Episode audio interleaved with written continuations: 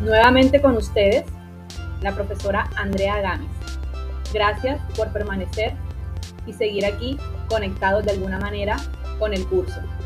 En esta ocasión, en este podcast, vamos a hablar y a conocer un poco acerca de la concepción que se tiene del término pareja desde el enfoque humanista. Recordemos un poco lo que hablábamos sobre el humanismo, que la importancia que le da a la autorrealización y satisfacción de necesidades del ser humano. Veamos qué opina este enfoque o cómo observa a la pareja. Iniciamos.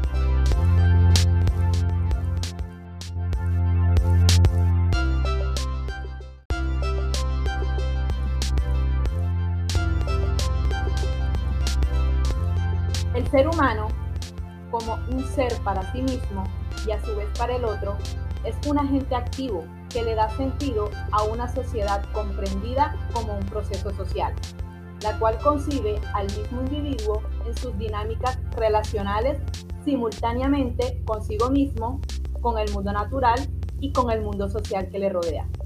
El ser humano, desde una postura psicológica humanista, se entiende como un ser intersubjetivo en la medida en que denota la reflexión de la interiorización de lo externo con lo interno, posibilitando el significado de la cotidianidad para darle un sentido a la realidad.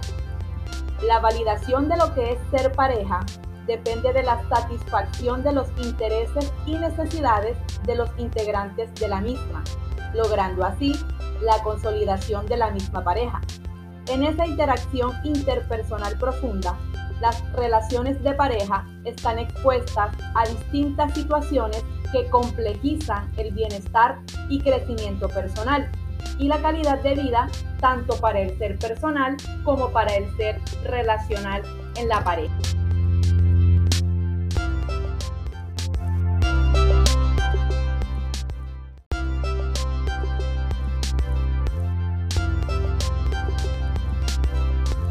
Por su lado, el amor no se reduce a simples aspectos como la ternura, el erotismo, el apego o la mera simpatía, sino que es una construcción intersubjetiva para con la relación de pareja, puesto que resulta ser un proceso continuo de crecimiento humano y satisfacción mutua de los anhelos más profundos de los integrantes de la relación. Por otro lado, la infidelidad se entiende como tal manera relativa al acuerdo entre los miembros de la relación y que más que ser una responsabilidad mutua, resulta ser de quien es infiel. Toda vez que la persona que decide ser infiel está en una constante búsqueda de autorrealización personal, es decir, el ser, a pesar de su compromiso con su par o su pareja, se encuentra en la búsqueda continua de su libertad y satisfacción personal. El hombre como ser consciente de su existencia, de sí mismo, de los otros y de su estado de impotencia frente a la incertidumbre de la posibilidad del futuro, solo cuenta con la historia del pasado y la realidad del presente. Es un ser en estado de separatividad. Fromm, el famoso autor, el famoso representante, entiende dicho estado de separatividad como la naturaleza del hombre por ser individuo, a pesar de estar inmerso en una sociedad, nunca dejará de ser unidad. Y en ese temor por la soledad, el hombre experimenta el amor. El hombre le huye a la soledad y se encuentra en las relaciones interpersonales.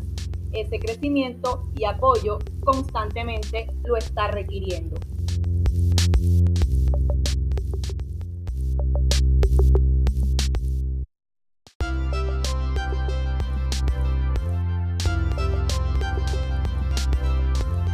Entonces,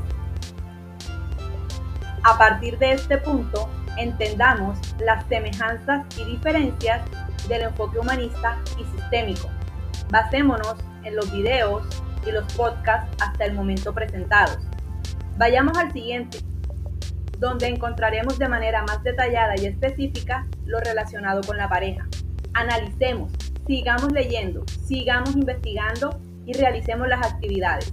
Paso a paso vamos construyendo mucho más conocimiento.